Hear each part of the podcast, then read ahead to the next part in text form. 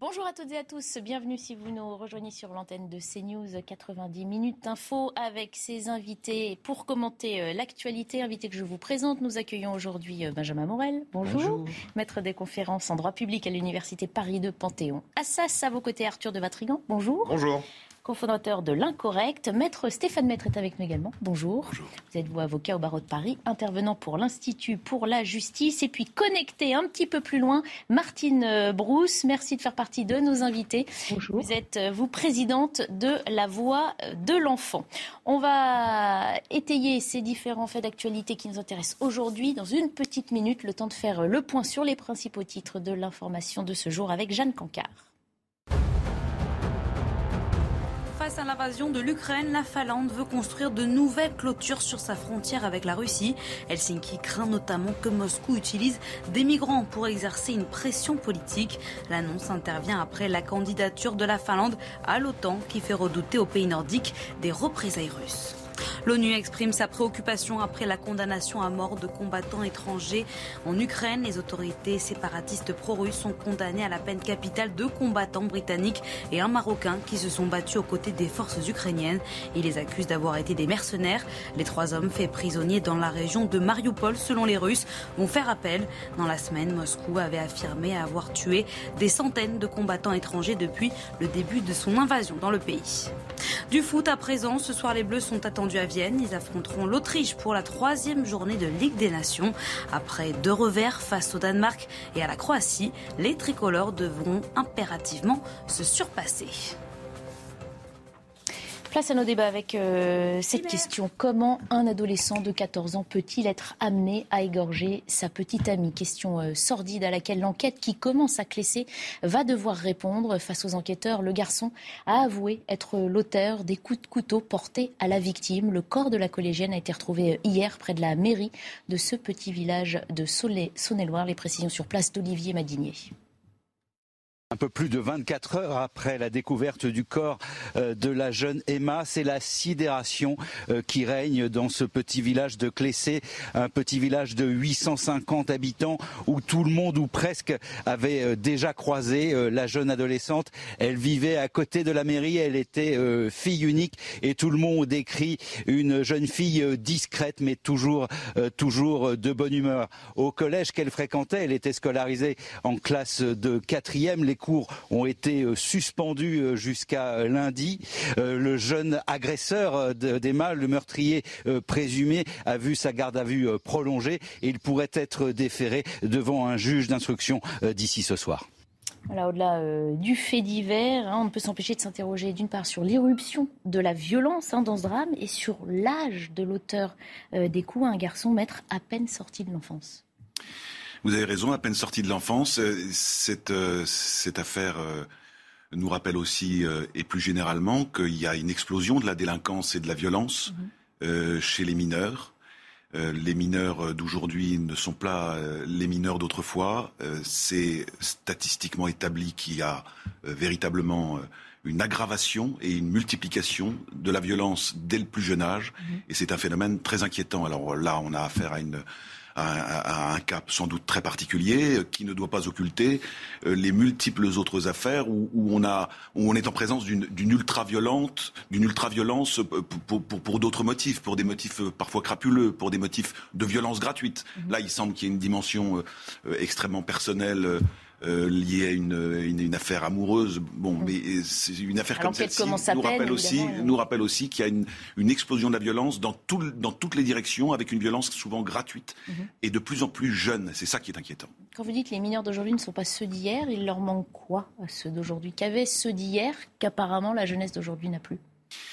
Euh, ceux d'hier n'avaient peut-être pas ce qu'on observe aujourd'hui, c'est-à-dire euh, une familiarisation, une, habitude prise par les écrans, par les, par les réseaux sociaux, par, euh, le, le, par, par l'ambiance générale, mm-hmm. cette espèce de, d'habitude prise de la violence à travers le cinéma, à travers les jeux vidéo, tout ça, ce sont des phénomènes qui existent, euh, qui sont en partie explicatifs, et puis aussi, et plus généralement, et quand même plus profondément aussi, une perte de repères, mhm. et incontestablement, une perte des, cadres familiaux traditionnels. Mhm. Arthur de Vatrigan, c'est vrai que ça pose énormément de questions, euh, plus largement, sur euh, notre société aussi, sur l'éducation qu'elle arrive par la famille ou par l'école ensuite.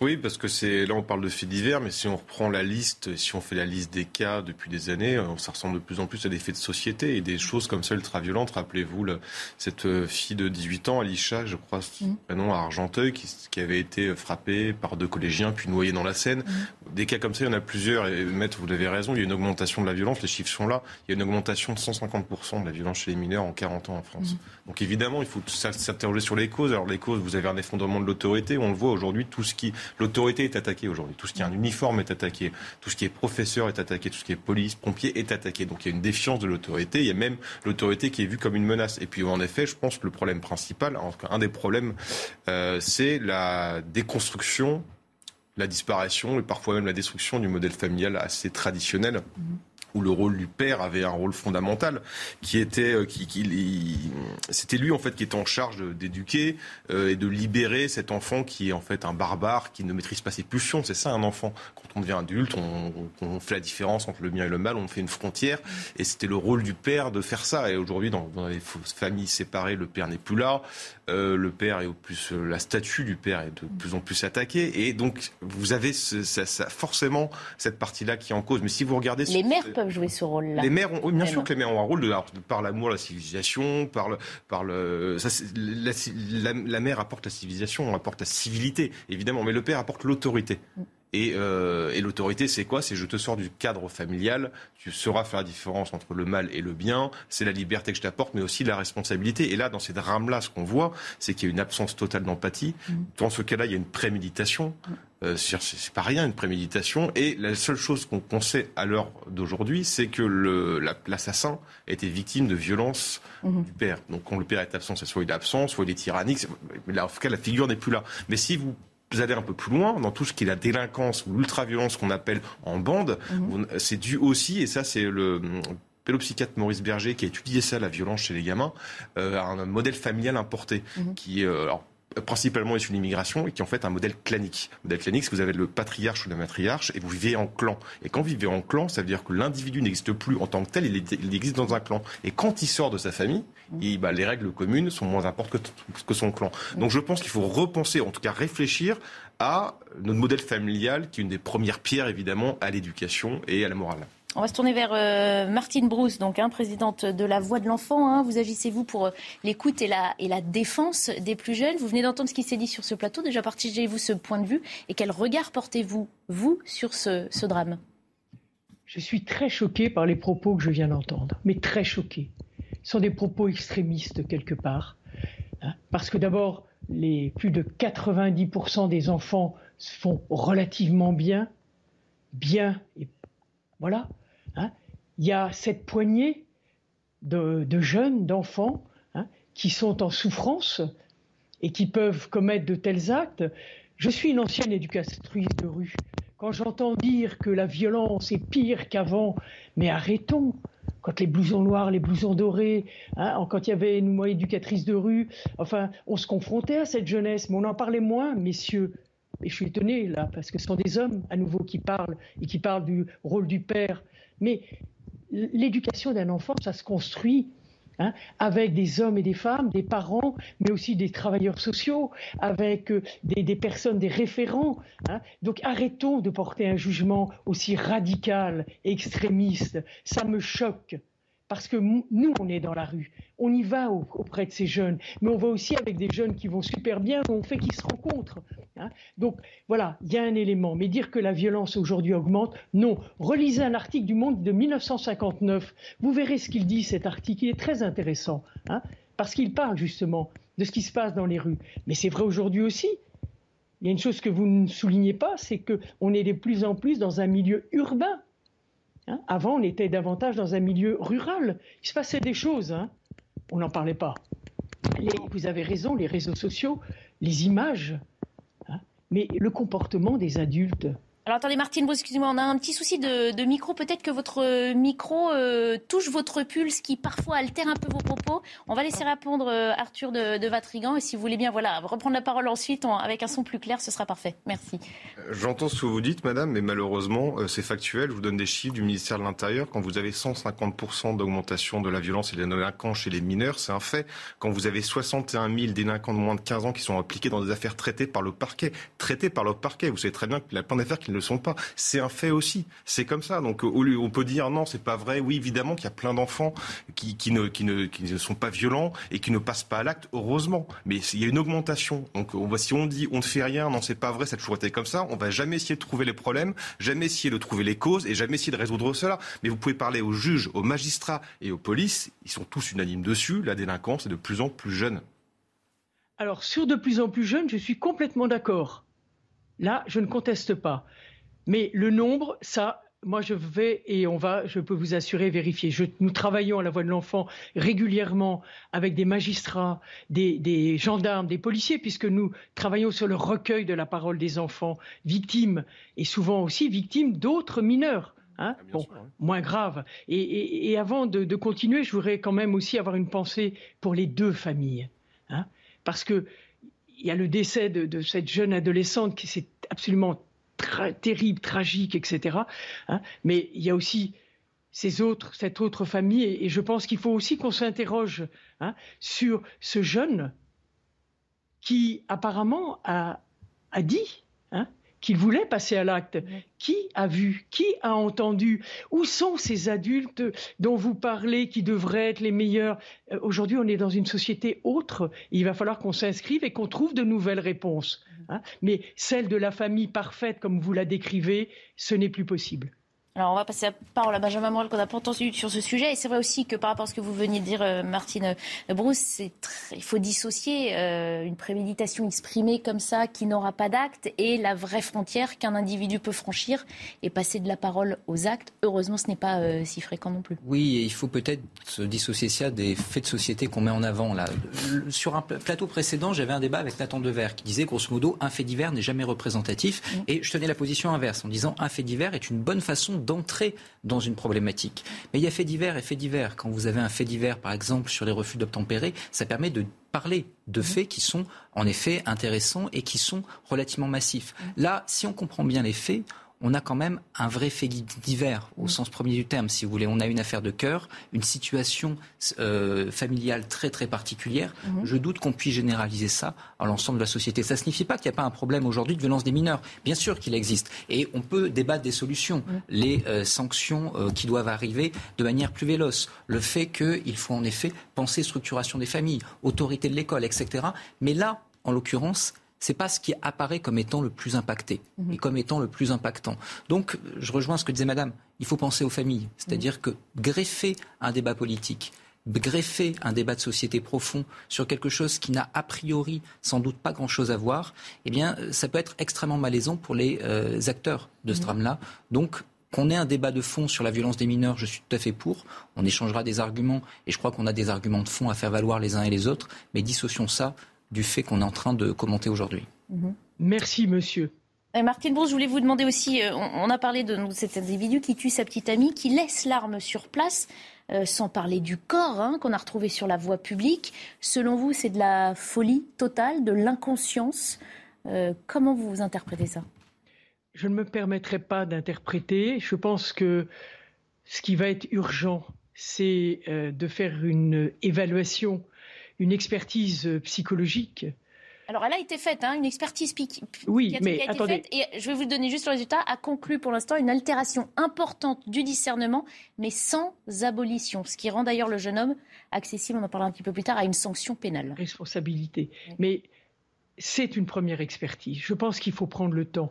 Un, quel que soit un enfant, un jeune adolescent, une jeune adolescente, on ne commet pas un acte comme ça sans parce que l'expertise, elle n'est pas uniquement de savoir s'il y a une responsabilité ou pas euh, psychologique. Qu'est-ce qu'il y a derrière?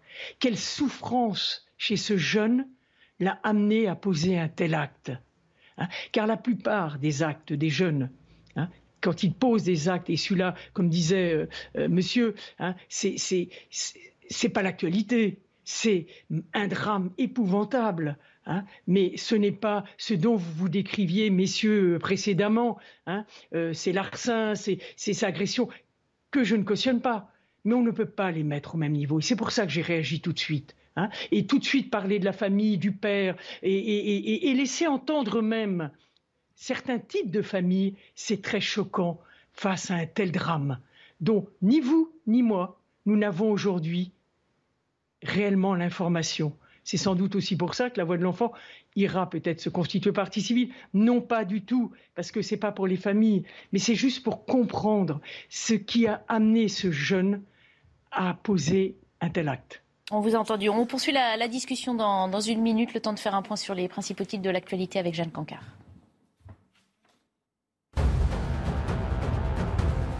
À Kherson, les forces ukrainiennes sont à l'offensive. Kiev bombarde en ce moment des positions russes dans cette région qui est située dans le sud du pays et qui est en quasi-totalité sous contrôle des forces russes. Les autorités ukrainiennes craignent que Moscou y organise bientôt un référendum en vue d'une annexion de la Russie. Les révélations de la commission d'enquête sur l'assaut du Capitole à Washington, un an et demi après les événements du 6 janvier 2021. Donald Trump est accusé d'avoir causé l'émeute. Cet assaut a été la culmination d'une tentative de coup d'État, résume la commission parlementaire, qui a placé l'ancien président au centre d'un complot visant à le maintenir au pouvoir. Zinedine Zidane sera-t-il le prochain entraîneur du PSG Les deux parties semblent proches d'un accord de principe selon nos confrères d'Europe 1. Mais pour l'instant, le Paris Saint-Germain s'est refusé à confirmer ou infirmer cette information. Zinedine Zidane qui a quitté le Real Madrid l'année dernière et qui est donc libre de tout engagement. Alors, on le disait à l'instant, une première expertise psychiatrique a conclu hein, sur ce jeune homme de, de 14 ans à une altération du discernement, mais sans abolition, qui donc rend possible une sanction euh, pénale à son encontre. Je voulais vous faire entendre le commentaire de David Lebar, secrétaire euh, général du syndicat des commissaires de la police nationale. Je, dis un mot sur la peine. Euh, heureusement, parce que sur cet âge-là, et on le voit déjà, euh, il va à l'école le lendemain matin et il y a sans doute un problème de compréhension de ce qu'il a fait lui-même et il faut qu'il y ait des peines adaptées aux mineurs pour qu'ils puissent avoir une chance de se réinsérer dans la vie. C'est très dur à dire et à entendre parce que la famille va être extrêmement dans la douleur et dans la dans l'envie que la justice passe, mais la justice, justice doit prendre en compte ce jeune âge. Il est aujourd'hui en garde à vue dans une situation lui-même de sidération. C'est le procureur lui-même qui l'a dit. D'ailleurs, il a tout laissé sur place. Il est allé au collège. Donc euh, voilà, il va falloir tenir compte de tout ça et c'est la justice qui le fera. Maître, on arrive là à la question euh, sensible hein, des condamnations à l'égard euh, euh, des condamnations possibles pour les mineurs. N'avoir aucune conscience de la gravité des faits qu'on a commis dans ce cas-là justifie une sanction par une peine lourde? Personne ne, conteste que le sujet de la délinquance des mineurs et du droit pénal des mineurs mm. est une question extrêmement complexe. Mm. Hein. Je veux répondre à un petit peu quand même ce que j'ai ressenti comme une attaque et un procès en extrémisme.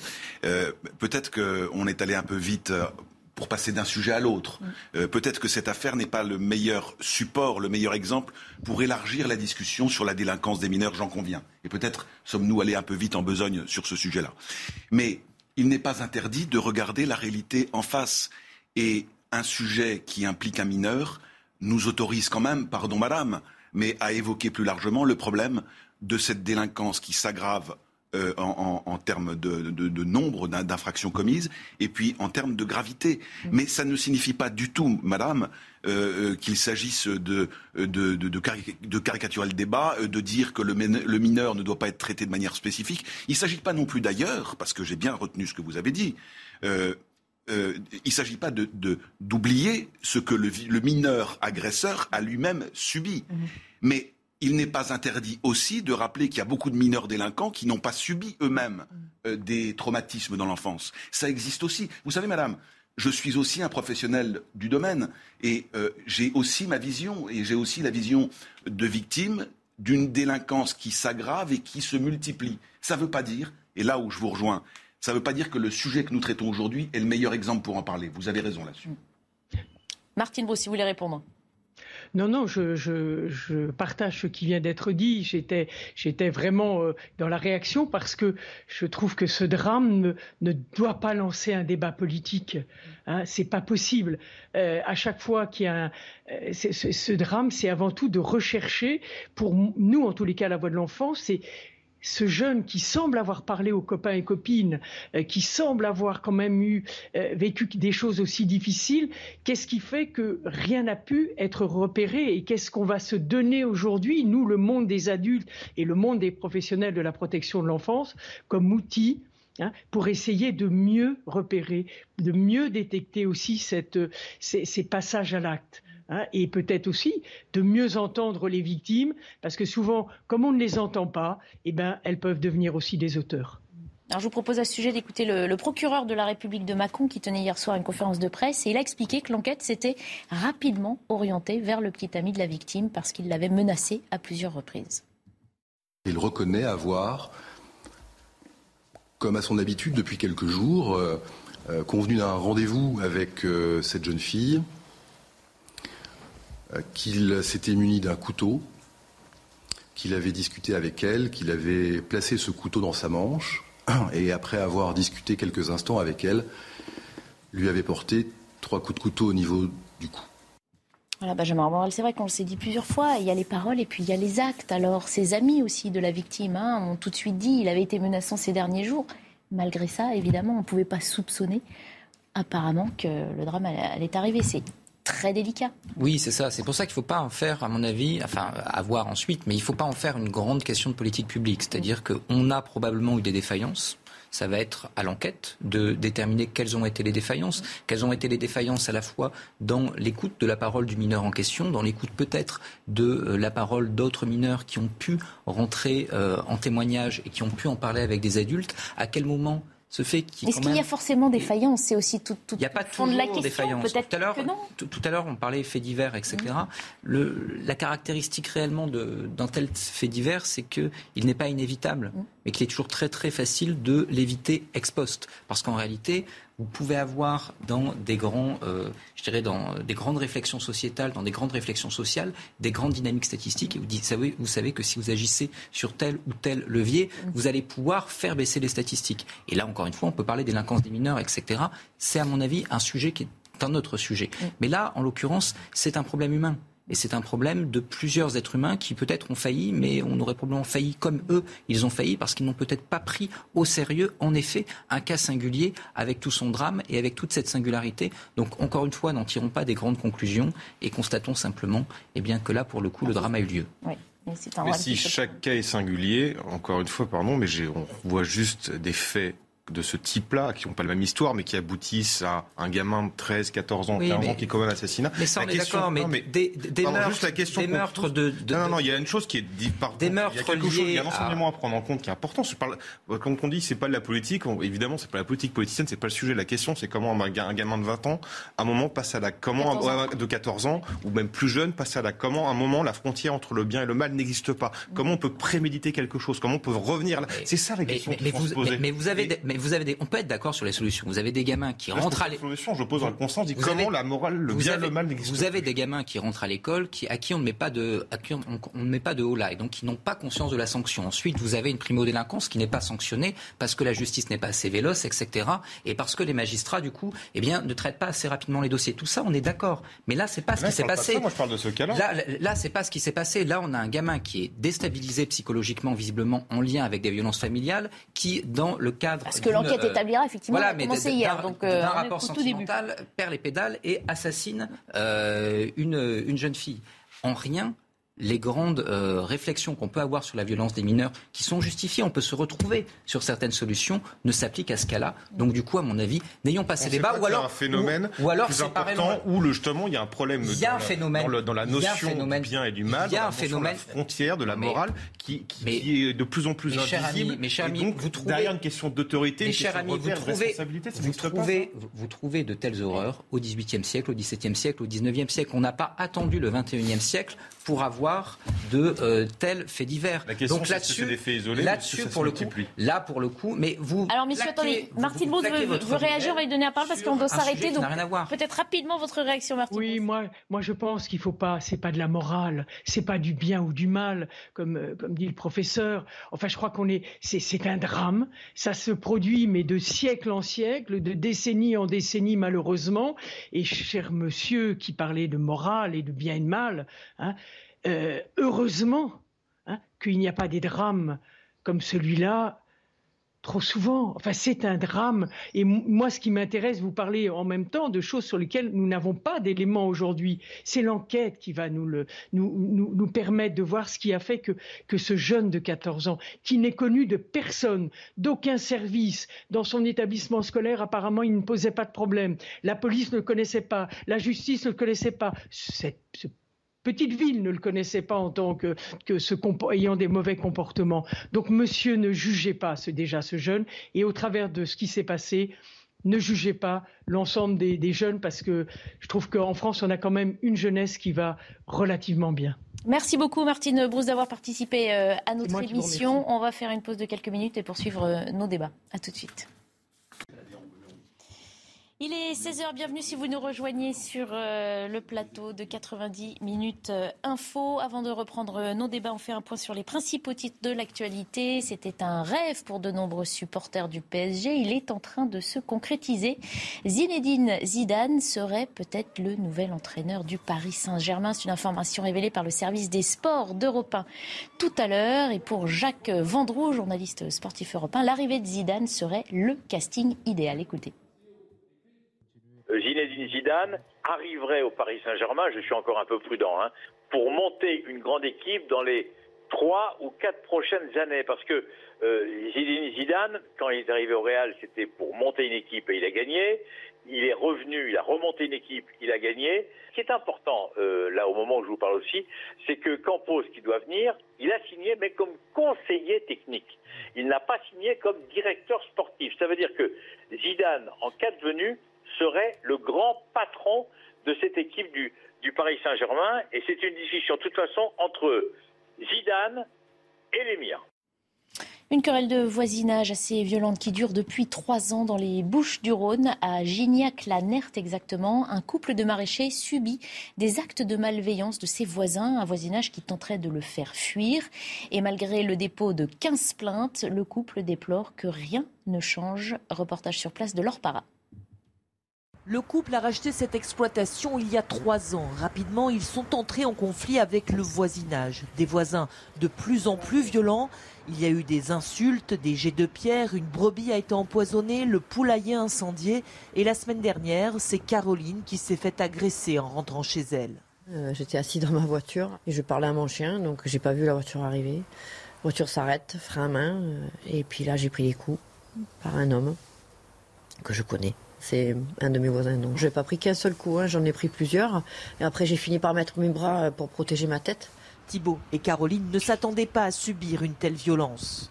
Euh, je savais qu'il y avait euh, une communauté des gens du voyage installés. Je m'attendais à quelques, quelques chapardages mais jamais un harcèlement euh, violent à ce point. Euh, ils m'ont dit qu'ils voulaient me faire partir et, et nous on comprend pas parce qu'on n'a jamais fait quoi que ce soit pour attiser la haine. Et la situation n'a pas évolué malgré les 15 plaintes déposées contre ses voisins installés illégalement il y a plus de 10 ans. Au bout d'un certain nombre d'années, eh bien, c'est considéré comme prescrit. Les faits sont prescrits, ne sont plus attaquables. Il faut que maintenant cela cesse. Car si rien ne change, Thibault et Caroline, découragés, quitteront ces terres agricoles. Et puis l'assaut du Capitole américain a été la culmination d'une tentative de coup d'État. C'est ce que conclut une commission d'enquête parlementaire un an et demi après ces événements du 6 janvier 2021 qui avaient choqué en Amérique, mais aussi au-delà. Cette commission place également Donald Trump au centre de ce qu'elle qualifie d'un complot visant à le maintenir au pouvoir. On reprend euh, nos débats avec euh, nos invités. Aujourd'hui, le procès du violeur de la Sambre s'est ouvert devant les assises du Nord, du nom de cette rivière autour de laquelle le suspect chassait et agressait sexuellement euh, ses victimes. Dino Scala comparaît donc accusé par au moins 56 victimes âgées au moment des faits de 13 à 48 ans. On va rejoindre Noémie, Noémie Schulz du service police-justice de CNews. Bonjour Noémie, vous suivez ce, ce procès pour nous. 30 ans donc après les premiers faits. Le procès a commencé cet après-midi. Absolument. Et depuis le début de l'après-midi, Dino Scala est assis dans le box des accusés, impassible, le regard souvent baissé, dans le vague, comme spectateur de ce procès qui pourtant est bien euh, le sien. Il est renvoyé, vous l'avez dit, pour euh, les viols, agressions sexuelles ou tentatives de viol et agressions sexuelles sur 56 femmes. Ces plaignantes euh, Dino Scala n'osent pas les regarder quand celles qui sont présentes aujourd'hui eh bien, se lèvent à l'appel de leur nom. Ils n'osent pas non plus soutenir leur regard alors que certaines d'entre d'entre elles l'ont longuement fixé avec euh, courage. Il n'a pas non plus réagi à l'écoute euh, de la longue énumération euh, des faits qui lui sont reprochés par le président de, la cour d'assises, des faits qui se sont déroulés souvent un mode opératoire souvent similaire, très tôt le matin, l'hiver, dans l'obscurité, des victimes agressées par derrière, étranglées, menacées de mort. Dino Scala va devoir s'expliquer de tout cela pendant les trois semaines que vont durer ce procès ancien ouvrier électromécanicien sans histoire, euh, président et entraîneur du club de football local, père de cinq enfants, euh, qui reconnaît à une grande partie des faits, mais en conteste une, quinzaine. Euh, c'est une blessure de plus, hein, d'ailleurs, pour ces parties civiles-là qui attendent de ce, que de ce procès eh bien, jaillisse une vérité judiciaire. Elles sont une, dizaine hein, à avoir fait le déplacement. Elles voulaient être présentes à l'ouverture de ce procès, Noémie. Absolument, euh, une dizaine sur 56, euh, ça n'est pas euh, un nombre très important. Certains avocats ont expliqué c'est trop difficile, trop douloureux. Certaines victimes, certaines plaignantes, en tout cas, ne, viendront d'ailleurs pas s'expliquer le jour où les faits les concernant seront examinés. Elle est trop fragile psychologiquement, ainsi expliqué un avocat, mais certaines sont là. Aujourd'hui, c'est le cas de Mélanie. Elle avait 14 ans quand elle a été agressée sexuellement par Dino Scala. C'est une de ses victimes les plus jeunes et elle voulait le voir aujourd'hui. Elle nous a euh, confié à la suspension d'audience il y a quelques minutes qu'elle avait reconnu euh, son regard, mais que pour le reste, eh bien, elle l'avait euh, regardé en se disant ah bon, c'est à ça qu'il ressemble. Il ne me fait pas peur, il ne me fait plus peur, nous a-t-elle dit, alors que pendant des années, bien sûr, elle a vécu dans la terreur de ce qu'elle avait vécu. Merci beaucoup Noémie Schulz. Merci également à, Charles Baget qui vous accompagne. bon, là encore, on ne va pas généraliser hein, sur des, profils. Il n'empêche, c'est vrai que c'est un, homme qui dit assumer euh, une quarantaine euh, de ses actes, qui a un profil, maître d'un équivalent d'un violeur en série, comme on a eu des tueurs en série dans les années 70 ou 80. Oui, sans doute. Euh, si cet homme est, reconnu coupable des faits dont il est accusé, il ne sera pas pour autant considéré comme un récidiviste. et, cette affaire, comme beaucoup d'autres, si on, veut aussi en tirer des enseignements au-delà de mhm. simplement le, fait divers, le drame, euh, elle va nous rappeler, euh, avec une, grande acuité, euh, cette singularité française que partagent beaucoup de pays, mais qui n'existe pas dans, tous les pays. Il y a en France un principe de non-cumul des peines. Vous mhm. le savez, alors on, on, peut être pour, on peut être contre, c'est pas le sujet, mais il faut que dans une affaire comme ça, qui, euh, qui, euh, qui est tonitruante aussi par le nombre des victimes qu'elle implique apparemment. Au moins 56. Au moins 56. Il faut avoir en tête, en France, à tort ou à raison, euh, on peut lancer le débat, c'est un vrai débat à mon avis, mais il faut bien savoir que la peine encourue pour un viol est la même que la peine encourue pour 56 viols. Bon, je ne sais pas si nos compatriotes le, le, le, mhm. savent. Hein. il n'y a pas de, de cumul des peines sauf quand on est en état de récidive. C'est-à-dire que si un violeur est condamné une première fois mhm. et qu'il récidive malgré sa condamnation, il repasse à l'acte, mhm. là, il y aura une possibilité de cumul. Mais, pour des, mais pour des crimes commis en série avant toute condamnation, eh bien, qu'il y en ait un ou 56, euh, la peine encourue euh, sera la même. Bon, il faut qu'on l'ait en tête. Et puis après, Est-ce qu'on doit s'étonner des 30 ans aussi, euh, un procès 30 ans après les premiers faits? Bah alors ça, ça peut être très choquant aussi. On, certains diraient on aurait pu euh, procéder plus tôt et peut-être éviter justement de nouvelles victimes. oui, mais on a, moi je ne suis pas dans, dans, ce dossier, mais on a certainement affaire à quelqu'un qui a été euh, particulièrement habile pour dissimuler le, pour dissimuler le crime dont on l'accuse, mhm. s'il est déclaré coupable. Mhm.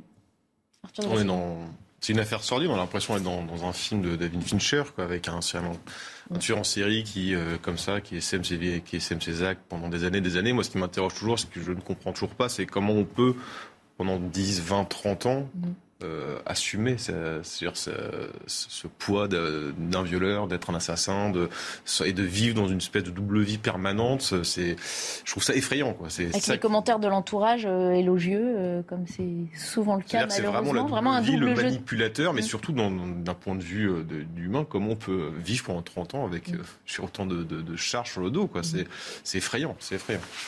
Oui, ça répond peut-être en partie à votre question sur la durée euh, de, euh, je dirais, de ce procès. C'est-à-dire que avec de tels profils, arriver à capter le suspect, arriver à la fois à trouver des preuves, mais également à euh, découvrir qui est l'auteur, est beaucoup plus compliqué pour la police. C'est-à-dire que la plupart des homicides, vous avez euh, un proche parent, un voisin, etc. Le, euh, la particularité de ce type d'affaires, eh bien, c'est que là, pour le coup, il faut justement arriver à trouver un profil qui généralement est assez excentré par rapport aux euh, connaissances de la victime Mhm. et est un profil qui, en apparence, apparaît comme étant un profil plutôt lisse. Donc là, en effet, on est face à quelque chose qui n'est pas en soi singulier, parce que ça existe, mais qui est quand même très très particulier, très exceptionnel, et qui fait qu'on a des procès qui doivent mener, et je suis assez d'accord avec vous, qui doivent mener à s'interroger sur ensuite qu'est-ce qu'on fait de ce type de profil. Mm.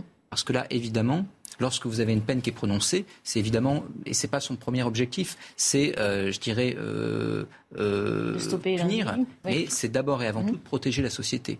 Or, est-ce qu'un tel profil est un jour insérable C'est pas évident. Je vous propose d'écouter euh, des témoignages à présent, puisque Marie Aubazac, hein, du service police-justice de CNews, a rencontré euh, trois de ces femmes parties civiles aujourd'hui et donc recueilli leurs témoignages. Écoutez. Betty est l'une des plus jeunes victimes de Dino Scala, 17 ans à l'époque. Elle est aussi l'une de celles pour qui il a reconnu les faits. Il m'a attrapé par derrière et il m'a emmené dans une pâture et là il m'a violée. Et après je suis partie au lycée euh, comme si de rien n'était, peur qu'il me suive et puis qu'il me tue. Il y a 25 ans, Valérie aussi a été victime d'une agression. Elle a été étranglée, puis a perdu connaissance. J'avais le haut du pull qui était euh, enlevé. J'avais le lien du pantalon euh, qui avait été cassé. Donc je ne sais pas ce qui s'est passé après. Après l'arrestation de Dino Scala en 2018, 56 victimes potentielles ont été identifiées. Le premier jour, ça montre aussi, il faut que les victimes, elles soient là. C'est super important. Les trois plaignantes veulent l'affronter. Valérie et Clara espèrent aussi obtenir des aveux. Jusqu'ici, Dino Scala a toujours nié les avoir agressés. Mais elles sont surtout habitées par une angoisse profonde. Ça m'a traumatisée à vie. J'ai toujours peur, ça c'est sûr. Je dors toujours la télé allumée. Je sors toujours pas seule dans le noir. Ça m'est pas arrivé depuis. J'ai 50 ans maintenant, j'ai toujours vécu avec ça. J'aimerais bien euh, vivre plus sereinement. En raison du nombre très important de plaignantes, le procès doit durer plus de trois semaines. Voilà, procès qui s'est donc euh, ouvert aujourd'hui devant les assises du Nord et qu'on suivra sur nos antennes évidemment pendant euh, ces trois semaines à venir. On aborde à présent cette nouvelle polémique dans la polémique. L'audition d'un responsable de la Fédération française de football devant la commission du Sénat a révélé hier que les images des 220 caméras de vidéosurveillance du Stade de France n'avaient pas été euh, conservées faute de réquisition par la justice. Elles ont été automatiquement détruites. Précision de Marie Conan et d'Adrien Spiteri avant qu'on en discute en plateau. Au Sénat, le ton est monté hier après les révélations de ce représentant de la Fédération française de football. Sur le- la vidéosurveillance, euh, les images sont disponibles pendant 7 jours. Au bout de 7 jours, elles sont automatiquement détruites. Non réquisitionnées par la justice, les images gérées par le Stade de France ont été supprimées. Pourtant, le 28 mai, des actes de violence et de pillage avaient perturbé l'entrée dans le stade. Que personne euh, ne soit chargé de faire ces réquisitions, euh, c'est un, nouveau scandale, c'est une nouvelle affaire euh, dans cette affaire. Et il y a toute une partie de la vérité qu'on n'aura malheureusement jamais. D'autres caméras de surveillance situées, elles, dans les rues aux alentours du Stade de France pourront être exploitées. Gérées par les pouvoirs publics, elles ont été conservées. Les images en possession de la préfecture de police sont évidemment toujours à la disposition de la justice. Ne confondons pas images de la police et images d'un opérateur privé. Des images utiles mais insuffisantes pour ce policier. Plus on a d'images, j'allais dire, et plus c'est facile de travailler, et plus on peut avoir des, des détails et, et- et identifier des individus plus facilement. Au total, 105 personnes avaient été interpellées lors de cette finale de la Ligue des Champions. Voilà, on va devoir s'arrêter dans une petite minute hein, pour euh, le rappel des titres, mais euh, Benjamin Morel, je vous passe quand même la, parole. Donc des images systématiquement détruites au bout d'une semaine, c'est pas de chance, c'est crédible? C'est pas de chance, c'est comme dirait euh, Emmanuel Macron, croquignolesque. Enfin, ah. on a quand même, si vous voulez, une gaffe monumentale qui est commise. C'est-à-dire que là, pour le coup, il faut qu'il y ait réquisition pour pas que les images soient détruites. Mais comment est-ce que la justice n'a pas fait cette réquisition? On a réellement l'impression dans cette affaire qu'on a une série de couacs, d'absurdités qui, si jamais on ne les avait pas commises d'ailleurs, aurait fait qu'il n'y aurait pas réellement eu d'affaires. Il y a eu des problèmes d'ordre public, etc. Mais si le ministre de l'Intérieur était arrivé en disant il y a eu des gros problèmes d'ordre public, nous excusons vis-à-vis de l'Angleterre, enfin vis-à-vis de Liverpool et du Real Madrid, et euh, nous allons en tirer les conséquences du point de vue de l'organisation, on ne parlerait plus de cette affaire. Mmh. C'est cette série, je dirais, d'absurdités dans la communication, dans la gestion, de déni, qui fait que c'est en train de devenir une affaire d'État. Donc là, oui, en effet, c'est plus qu'une maladresse, c'est vraiment quelque chose qui devient très problématique et risque d'enquister l'affaire dans la société. Alors on continue d'en parler dans un instant. Le temps d'écouter le rappel des titres de Mathieu Rio. La Chine n'hésitera pas à déclencher une guerre contre Taïwan, quel qu'en soit le coût, si le pays déclare son indépendance. C'est ce qu'a déclaré le porte-parole du ministère de la Défense chinois après une rencontre avec les États-Unis. De son côté, Washington prévient que Pékin doit s'abstenir de nouvelles actions déstabilisantes contre Taïwan.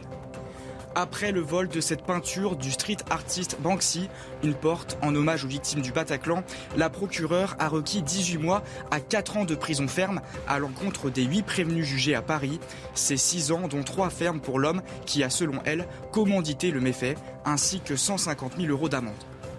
C'est une exclusivité mondiale sur Canal+, ce soir à 20h35 et en clair, Tim Cook, le patron du géant Apple, répondra aux questions de Mouloud Achour dans l'émission Click X. Dans cet échange de 36 minutes, le PDG reviendra sur sa vision du monde, notamment en matière de vie privée.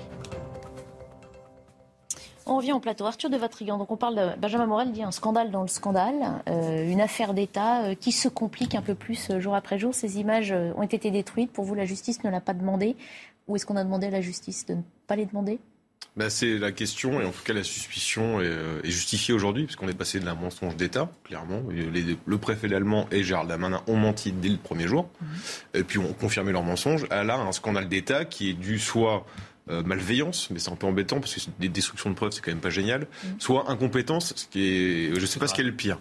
Euh, mais si vous regardez en fait l'audition Sena, il y a cette partie-là évidemment, mais ce mm. qui est intéressant, c'est que la, l'employé, le, salarié de la fédération qui représente des institutions auprès de la fédération française de foot a, dit qu'il était au PC sécurité et qu'il mm-hmm. avait vu que les images ultra violentes. Mm. Gérard Damanin était au PC sécurité, donc une preuve de plus qu'il a menti.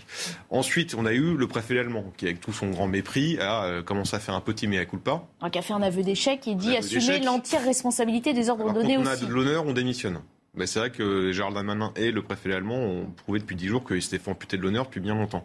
Il a quand même euh, pris les atours d'un fusible l'autre jour. Oui, mais sauf que, un, il peut démissionner ou se Et deux, il a continué sur son mensonge. Comme Gérald Darmanin sur les 36 000 ou 40 000 mm. soi-disant supporters anglais. Il a dit les chiffres sont un peu imprécis peut-être, mais en fait les chiffres sont surtout faux, c'est factuel, ce n'est pas possible. Mais ce qui en fait ce qui est intéressant là-dedans, euh, c'est qu'on a quand même l'impression qu'avec le tampon de l'État, on explique que le vrai est faux et que le faux est vrai. On invente une réalité euh, bah, avant, on mettait, on disait, on va mettre la poussière sous le tapis. Quoi. Bah, là, on, fait carrément un édifice pour cacher la poussière. Rappelez-vous, ça a commencé avec le Stade de France. On en parlait tout à l'heure en plateau avec 98 avec le Stade de France à Saint-Denis. Mhm. Rappelez-vous le mythe Black Bomber, tout ça. Mhm. Ensuite, on, on, Alors, les plus jeunes ne vont pas savoir de quoi vous parlez. Euh, Stade de France, Coupe du Monde 98, on gagne. Le, on crée le Stade de France à Saint-Denis, et c'est un choix politique, pas qu'un choix de société. Mmh. Et derrière, on a toute l'histoire qu'on raconte, qui s'est vite révélée fausse, de la France Black Bomber, triomphante. Ensuite, on, on, pousse les entreprises à s'implanter en Seine-Saint-Denis. Mmh. Et qu'est-ce qui se passe pour les entreprises qui s'implantent en Seine-Saint-Denis? On leur fait un ordre de conduite en leur expliquant euh, marchez, euh, marchez vite, planquez vos téléphones, marchez en groupe, et pour celles qui ont le plus d'argent, on leur propose une navette pour aller les chercher. La dernière en date, c'est Jack Lang qui veut faire de Saint-Denis la capitale européenne de la culture. Mmh. Donc, et là, le problème, c'est que tout ce qui se passe, bah, c'est un peu toute leur utopie et toute leur invention qui s'écroule. Et donc, qu'est-ce qu'on fait? Bah, Ils s'enfoncent encore plus dans le mensonge, on essaie de masquer encore plus les faits, et ça peut aller jusqu'à effacer mhm. des, images. Alors, je ne sais pas si c'est un acte malveillant, une incompétence, une volonté, mais en tout cas, dire le Stade de France, ils avaient jusqu'à 30 jours pour pouvoir effacer. Ils expliquent que d'un point de vue technique, ils effacent sous les 7 jours. La personne qui en charge, c'est que c'est un bazar pas possible. On prolonge jusqu'à 30 jours. Ensuite, on les explique que ça filme uniquement l'intérieur du Stade de France. C'est pas vrai, ça filme les quatre rues et les deux avenues qui entourent le Stade de France. Et en plus, on les explique, oui, mais on l'a effacé. On n'a on pas regardé parce qu'on demande, on, c'était pour réquisitionner des, on a fait une plainte pour les billets. Mais, je veux dire, c'est des caméras de surveillance du Stade de France qui, justement, pouvaient voir s'il y avait des faux billets ou pas. Et en plus, les faux billets, c'est faux parce que ce qu'on apprend, et nos sources de la police nous expliquaient que sur les faux billets euh, qu'on justifie pour expliquer les soi-disant 30 000 personnes, en fait, il y avait un problème de douchette. Vous savez, les mhm. douchettes, c'est ce qui permet de scanner, qui mhm. était mal formaté, donc ça marchait pas. On a eu euh, un bug internet parce qu'il fallait faire, il fallait en fait faire une petite manip Bluetooth au moment du Stade de France pour pouvoir enregistrer, donc ça n'a pas marché. Et puis en plus, il y a eu un témoignage d'un champion de MMA qui expliquait que c'était fait tirer les billets. Donc non, mais le problème c'est que c'est un fiasco. mais ils utilisent l'incompétence pour mentir et pour cacher. C'est ça qui est dramatique. pour revenir à ces histoires d'images effacées, nous avons un homme de loi sur ce plateau.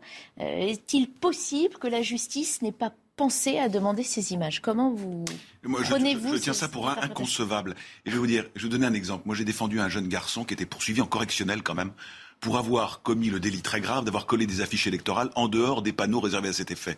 Le premier réflexe du procureur, parce qu'il y a quand même le procureur qui s'en est mêlé dans une petite ville de la région parisienne, ça a été de demander les, les, les, les vidéos enregistrements euh, de la, de, la ville concernée. Il les a obtenus. Alors il y a la vidéo publique et il y a la vidéo privée. Le Stade de France, effectivement, ce n'est pas euh, avec, non plus la, rue. Euh, avec des règles un peu différentes, mais similaires aussi, avec une obligation d'effacement. On ne peut pas conserver, en vertu des, des règles, la CNIL, etc. Mon confrère le, le, le, saura mieux que moi. Mais ce qui n'est ce qui pas du tout qui n'est pas une seconde crédible, c'est que euh, les magistrats du parquet, dans une affaire dont avec des projecteurs du monde entier braqués sur le Stade de France, n'aient pas pensé à demander ces vidéos. Et je vais, vous, je vais, même aller un, peu plus loin quand même.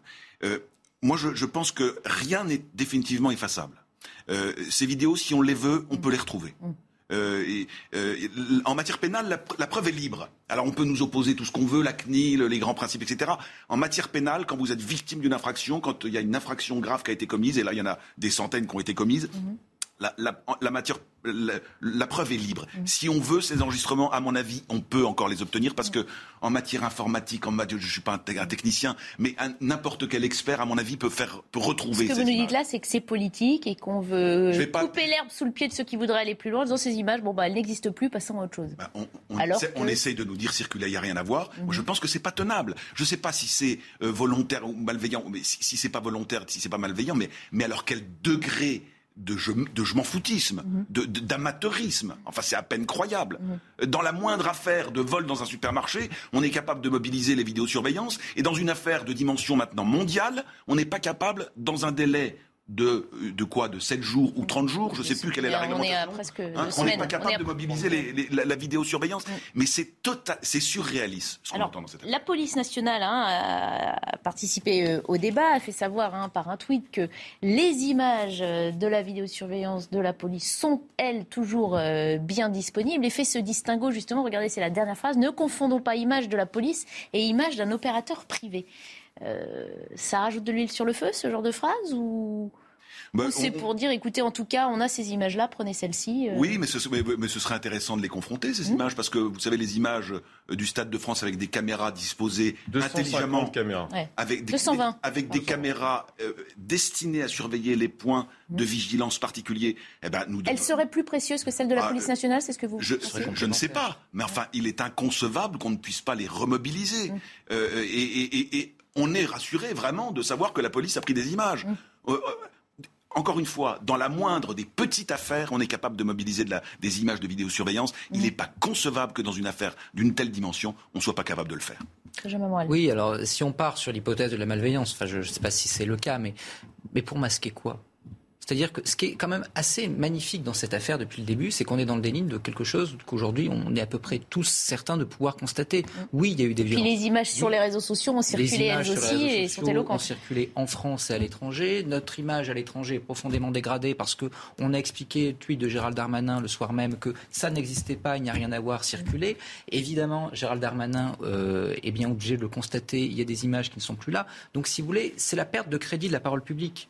Et c'est pour ça que je disais tout à l'heure, au fond, il y avait peut-être une affaire, je dirais, de politique publique, de gestion de la sécurité à la base, mais c'est en train de devenir une plus grosse affaire parce qu'en réalité, on a un politique qui s'enferme dans le déni. Tout à l'heure, vous parliez du préfet allemand. Le préfet allemand, l'autre jour, lors de l'audition, a été dans une position un peu de mouton sacrificiel, de bouc émissaire. C'est-à-dire qu'il apparaît, il prend tout sur son dos, il bat sa coupe, etc. Il va assez probablement sauter.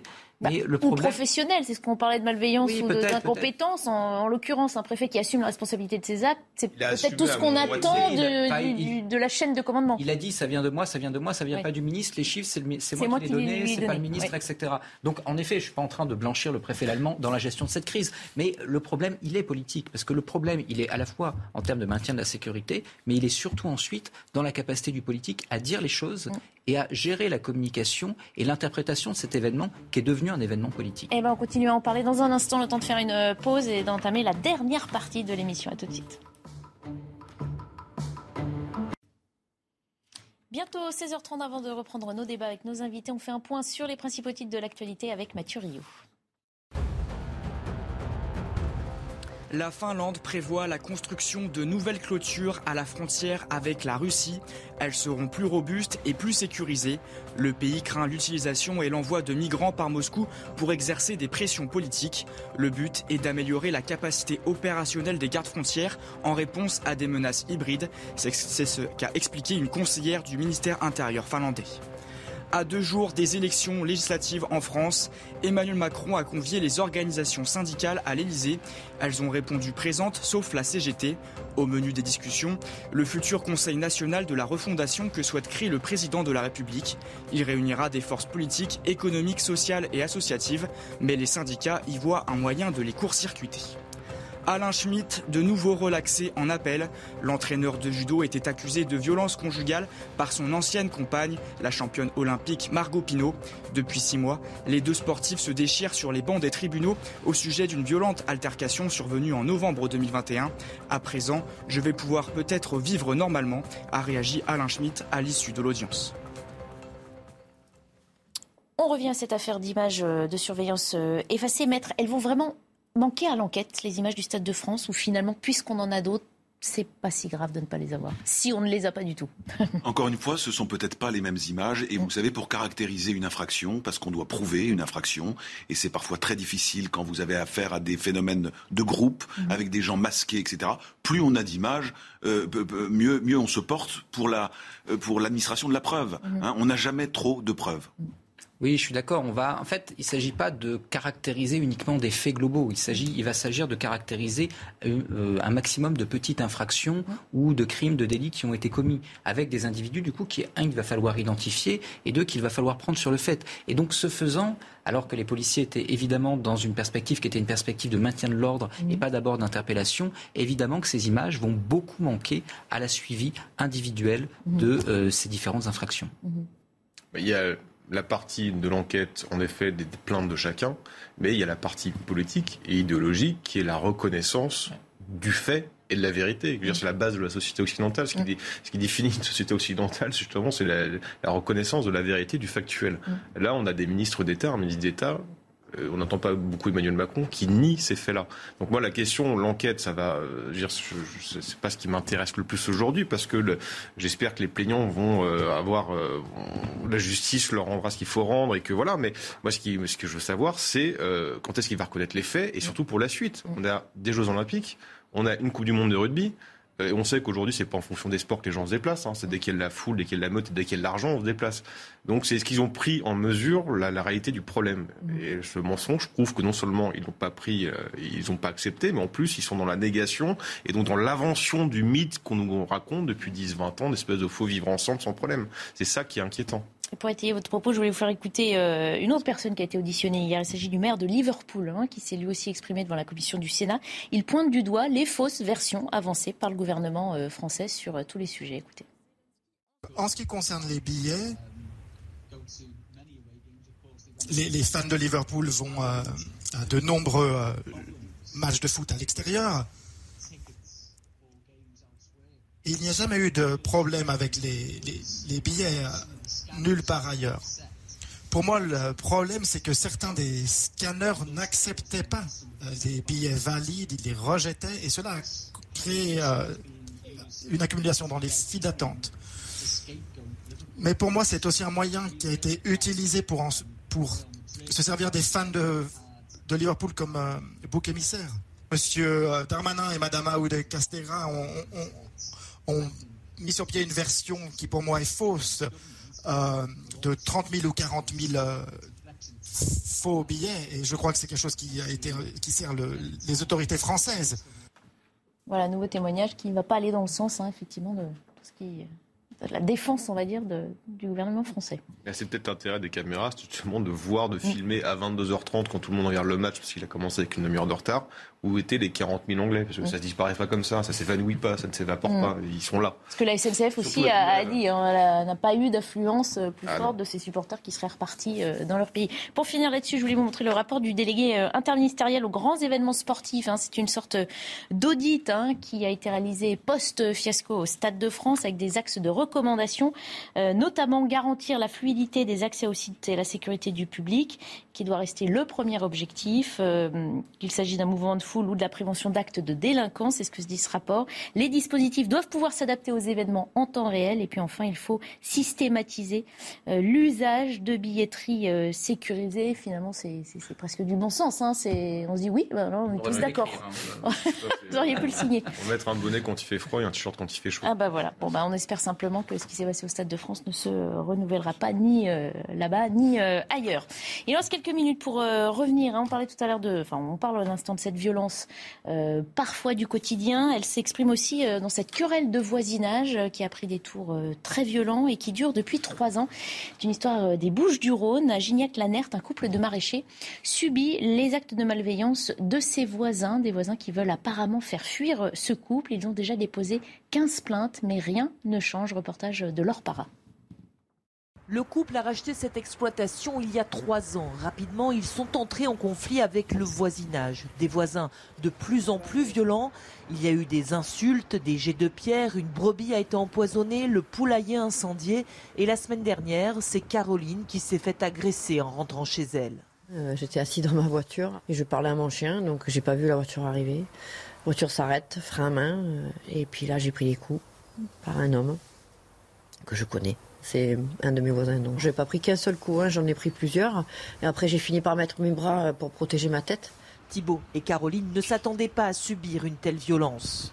Euh, je savais qu'il y avait euh, une communauté des gens du voyage installés. Je m'attendais à quelques, quelques chapardages mais jamais un harcèlement euh, violent à ce point. Euh, ils m'ont dit qu'ils voulaient me faire partir et, nous on comprend pas parce qu'on n'a jamais fait quoi que ce soit pour attiser la haine. Et la situation n'a pas évolué malgré les 15 plaintes déposées contre ses voisins installés illégalement il y a plus de 10 ans. Au bout d'un certain nombre d'années, eh ben, c'est considéré comme prescrit. Les faits sont prescrits, ne sont plus attaquables. Il faut que maintenant cela cesse. Car si rien ne change, Thibault et Caroline, découragés, quitteront ces terres agricoles. Stéphane Maître, comment se fait-il que 15 plaintes aient pu être déposées sans aucun effet? C'est un peu désespérant parce que cette affaire n'est pas isolée de ce point de vue-là. Il y a des tas de conflits, y compris de voisinage, qui dégénèrent comme ça et qui ne qui n'appellent pas de réaction des forces de sécurité euh, et de la justice jusqu'au moment où elles sont médiatisées. Alors là, cette affaire est médiatisée, c'est ce qui euh, euh, permet, semble-t-il, un démarrage d'une prise en main judiciaire, mais c'est un peu comme ce qui s'est passé il y a un mois avec les squats de, mmh dans, les, dans les quartiers nord de Marseille. Mm. Il a fallu un article de presse pour euh, se rendre compte qu'il y avait des, des, gens en situation régulière qui, qui annexaient les uns après les autres les logements et qui faisaient partir en fait les, les, les occupants euh, légitimes. Mm-hmm. Bon, euh, c'est un peu effrayant de voir qu'il faut médiatiser une affaire pour qu'il y ait une réaction. Mm-hmm. Voilà. Et puis le, le deuxième enseignement comme de cette affaire, alors Bien sûr qu'il faut être dans les dossiers, hein, mais on est là aussi pour, comment dire, pour commenter au-delà de, l'affaire précise. Mais à l'origine de ça, il y a aussi quelque chose qui est préoccupant en France. C'est cette idée que maintenant, on va par, par le droit civil occuper la propriété d'autrui. Mm. Euh, on va s'installer quelque part et on deviendra indélogeable. Mm. Et qui, ce qui crée des conflits incroyables. Alors, je parlais des squatteurs. À mm. plus petite échelle, là, il a ah, fallu dix ans, dix ans pour que, cette, que, que ces occupants sans droit ni titre mm. puissent, grâce aux, ressources du droit civil, mm. se dire chez elles au bout d'un certain moment, parce que personne n'a rien fait. Mm-hmm. Et eh ben dans les affaires de squat, il faut quand même se souvenir que c'est beaucoup plus rapide. Mm. Quelqu'un qui arrive à s'installer pendant deux jours, euh, ça devient chez lui pratiquement. Et, et, et, ce, et, le propriétaire évincé est obligé de faire une procédure civile pour faire juger qu'on lui a voler son logement. Et il peut même pas aller dans son propre logement parce qu'il commet une violation de domicile. Enfin, vous voyez, cette affaire-là, elle est assez aussi emblématique de ce qui se produit en France sur le plan de la protection de chez soi, de, de, de sa propriété, de sa tranquillité y compris chez soi et y compris en zone rurale. Voilà, parce que ça gagne partout maintenant. C'est là où je voulais en venir, effectivement, et on en parle aujourd'hui au lendemain d'une visite du, du, chef de l'État hein, dans le Tarn, euh, qui était censé promouvoir enfin, ça, la mise en place de ces brigades de gendarmerie mobile qu'on veut créer, euh, 200 à peu près. Euh, on a un problème aussi de proximité, on parle de déserts médicaux. Est-ce que la police, la gendarmerie euh, sont trop loin des Français pour pouvoir euh, leur venir en aide euh, si besoin Alors le problème n'est peut-être pas un problème d'abord de police et de gendarmerie ici. Enfin, même si vous pouvez avoir en zone rurale la nécessité également de remettre euh, des forces de sécurité. Là, c'est plus un problème de justice. Parce que les faits, ils sont qualifiables juridiquement. Mhm. Et je parle sous votre contrôle, maître. Il n'y a pas de problème à ce niveau-là. Ensuite, il faut que la sanction Sauf que arrive. 15 plaintes et... Voilà, mais il faut que la sanction arrive. Donc il faut que la justice puisse s'emparer des affaires, qu'elle soit assez rapide, ce qui n'est pas forcément évident, parce qu'on a parlé tout à l'heure de, déterritorialisation des forces de sécurité. On a également déterritorialisé, je vais y arriver, la justice, hein, les tribunaux judiciaires. Ont tendu justement à euh, réduire le maillage territorial de la justice. Donc il faut remettre de la justice sur le terrain. Et le deuxième élément, c'est qu'il faut avoir des solutions. Le vrai problème, souvent il en va de même pour les squatteurs, c'est que on tend à fermer les yeux parce qu'on ne trouve pas de solution alternative au logement d'un tel ou tel et que c'est beaucoup plus facile en réalité pour les pouvoirs publics de laisser le problème s'enquister, alors que pour le coup, évidemment, c'est le privé, c'est notamment les propriétaires, ou là en l'occurrence les voisins, qui sont les premiers impactés. Arthur de Vatrigan Quand on a l'impression que la violence et l'agress- l'agressivité euh, deviennent une pratique euh, sociale, quoi, que le civisme a complètement disparu et que ce qu'on appelait un sentiment d'impunité n'est plus vraiment un sentiment. Et on le découvre à chaque fois grâce, à, en effet, à la médiatisation, aux réseaux sociaux, aux témoignages. Et on a quand même l'impression que la violence a remplacé l'ordre. Donc la question qu'on se pose, c'est si l'État n'est plus le garant de la sécurité, n'est plus le garant de la justice, qu'est-ce qui se passe bah, le drame, c'est qu'au bout d'un moment, les gens feront justice eux-mêmes. Et je crois que c'est ce qui s'est passé dans un des, euh, une maison squattée qui a été euh, médiatisée par le Parisien, exactement. Mm. Euh, la maison qui a, en effet, a- a- tout le monde s'est euh, s'est indigné devant Mm. cette vidéo. Euh, je crois que le soir même, la maison avait été un peu visitée et les personnes molestées. Donc le risque, c'est ça. C'est aussi si l'État ne garantit plus la sécurité et le droit, les gens feront justice eux-mêmes. Il nous reste euh, quelques minutes pour évoquer une toute autre information de ce début euh, d'après-midi, un rêve qui devient réalité pour les supporters du Paris Saint-Germain. Zinedine Zidane pourrait être le prochain entraîneur du PSG. C'est une information euh, révélée par nos confrères du service des sports d'Europe 1 tout à l'heure. Je propose d'écouter les précisions de Jean-François Pérez, chef de ce service. Ou serait en tout cas en chemin euh, vers le Qatar pour peaufiner les derniers détails euh, de ce contrat, de cet euh, engagement. Et si les choses se, confirment, hein, je rappelle, c'est un accord de principe pour l'instant. Je ne tiens pas la plume de Zinedine Zidane, mais si l'accord de, principe va, plus loin, à ce moment-là, Zidane deviendrait le nouvel entraîneur du, du PSG pour la saison prochaine. Ça fait euh, déjà plusieurs jours que les choses commençaient euh, à évoluer euh, de ce point de vue-là. Zinedine Zidane, au, début, n'était manifestement pas très réceptif. Encore une fois, sa priorité était l'équipe de France. Les choses n'évoluent pas assez vite pour lui dans ce, dans ce dossier. Il a donc choisi d'écouter le Qatar et de discuter de plus en plus sérieusement et de plus en plus précisément avec le Paris Saint-Germain. Alors, on va rester euh, précautionneux. hein. On va continuer d'utiliser le conditionnel. hein. On parle d'un accord de principe, ce n'est pas tout à fait signé. J'imagine qu'on peut quand même se dire, ah, ce serait, ce serait pas mal, ça aurait de la- de l'allure, Arthur de Vatrigan. Ça serait pas mal pour le PSG Surtout. supporters. Je suis pas sûr que les Marseillais soient ravis en tant que Marseillais de voir un Marseillais débarquer à Paris, surtout Zidane, même s'il n'a jamais entraîné ou joué à l'Olympique de Marseille. Je suis pas certain qu'ils apprécient ça. Euh, non, ce qui est intéressant, c'est de voir que le Doha, donc le propriétaire, le prince, le propriétaire du PSG, quand il veut quelque chose, il l'a à chaque fois. Euh, Zidane, c'était quelque chose d'impossible, il va l'avoir. Euh, Kylian Mbappé devait partir du PSG. Il l'a convaincu de rester. Ah oui, mais alors justement, aujourd'hui, on comprend peut-être mieux y a pourquoi Kylian lien Mbappé, oui, c'est ça, est Mbappé resté. dit bah, je veux peut-être ça comme entraîneur, je veux plus tel joueur, je veux un tel directeur sportif. Donc ce qui est intéressant, c'est qu'il y a un coup de balai au PSG qui, qui a fait sa notoriété parce qu'on est dans un soft power. Donc le principe, c'est de faire Mm. l'image, pas forcément du résultat sportif. Donc ils ont recruté des, des joueurs euh, chers, connus, qui vendent des maillots et pas forcément bons sur le terrain, ou qui débarquent en pré-retraite. Donc là, d'un point de vue sportif, le PSG, c'était pas top. Et puis surtout, manager des stars avec ces égos-là, ou en plus la nouvelle génération euh, qui pense plus à l'après ou l'après-match, même pas l'après-carrière, l'après-match que le match en lui-même, il faut quelqu'un avec une légitimité et une poigne. Zidane, a une légitimité en tant que joueur, il a été deux fois Ballon d'Or, et en tant qu'entraîneur, il a gagné les Ligues des Champions avec le Real Madrid. Seul titre qui manque au Paris Saint-Germain. Euh, oui, bah c'est, oui, ça c'est sûr. c'est ce qu'il court après, mais donc là, ils mettent, on a l'impression qu'ils mettent quand même les moyens. Donc une icône qui vient, en plus on sait euh, Paris, euh, le, Parc des Princes, mm. Zidane, il y a quand même quelque chose. Les astres s'alignent. ça rappelle évidemment 98 pour ceux qui ont vécu la Coupe du Monde près de Paris, en tout cas au Stade de France. donc voilà, c'est et puis c'est une marque en plus. Zidane, mm. c'est une marque. Et mm. n'oublions pas que le Qatar fait du soft power. Avant tout. Il faut qu'ils vendent des maillots, il faut qu'on parle d'eux. Alors, on a deux autres invités, peut-être moins fans du PSG ou moins fans de Zidane. Euh, quelle réaction? On a tous un avis sur Zinedine Je n'ai aucune compétence en matière de football, mais euh, j'ai de l'admiration pour Zidane. Mhm. C'est tout ce que je peux dire en, la matière. Je n'y je, rien à cette discussion. On entendait Emmanuel Macron il n'y a pas très longtemps, quand on parlait justement du départ éventuel de Kylian Mbappé, euh, euh, se réjouir hein, qu'il reste en France, en disant quand on est un bon joueur euh, français comme ça, on reste en France. Finalement, que Zinedine Zidane revienne en France, ça peut aussi être une bonne nouvelle. Voilà. Alors je vous propose un petit flash info. Euh, peut-être qu'on a le temps ou est-ce qu'on le lance tout à la fin? Non, on va finir, on va finir la conversation, sinon on n'aura plus le temps après. Pour Alors je n'ai pas plus de compétences sur le football que vous, mais euh, si vous voulez, je crois qu'il y a malgré tout une force. Euh, il y a quand même une analyse à avoir sur la force cohésive du tel arrivé, c'est-à-dire que qu'on s'en réjouisse ou qu'on le regrette, je plutôt, fais plutôt partie du parti de ceux qui le regrettent préférant le rugby, mais le football est vraiment le sport euh, roi en France. C'est le sport dans lequel aujourd'hui beaucoup de Français et notamment beaucoup de jeunes s'identifient. Le fait que vous ayez une figure comme Zidane, qui est malgré tout plutôt une figure consensuelle et une figure cohésive, avec qui plus est la mémoire de 98 arrive justement euh, au PSG, eh bien c'est plutôt une bonne nouvelle. Ça permettra, dans un sport qui aujourd'hui est un sport quand même sujet à la polémique et à la violence, mmh. d'apporter, si ce n'est de la sérénité, un, au moins un peu de cohésion. Un mot de sagesse, parfait. On va faire euh, un tour par les principaux titres de l'information avec euh, Mathieu Rio. La France souhaite la victoire de l'Ukraine. L'Elysée insiste pour répondre aux interrogations après l'appel d'Emmanuel Macron à ne pas humilier la Russie. Nous souhaitons que l'intégrité de l'Ukraine soit rétablie et que cette guerre cesse le plus vite possible, a déclaré un conseiller du président de la République.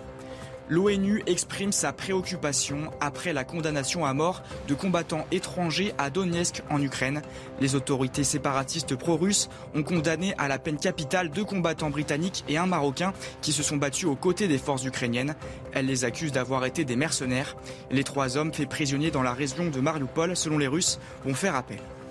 L'adolescent de 14 ans qui a avoué avoir poignardé à mort sa petite amie en Saône-et-Loire a été examiné par un expert psychiatre.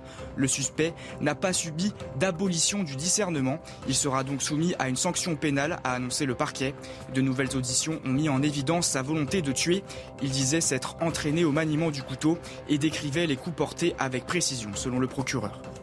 Voilà pour les titres. Merci, Mathieu Rio. Merci à tous les trois d'avoir été les invités de 90 minutes info aujourd'hui. Merci à vous. Très bonne soirée à suivre Punchline avec Patrice Boisfer et ses invités.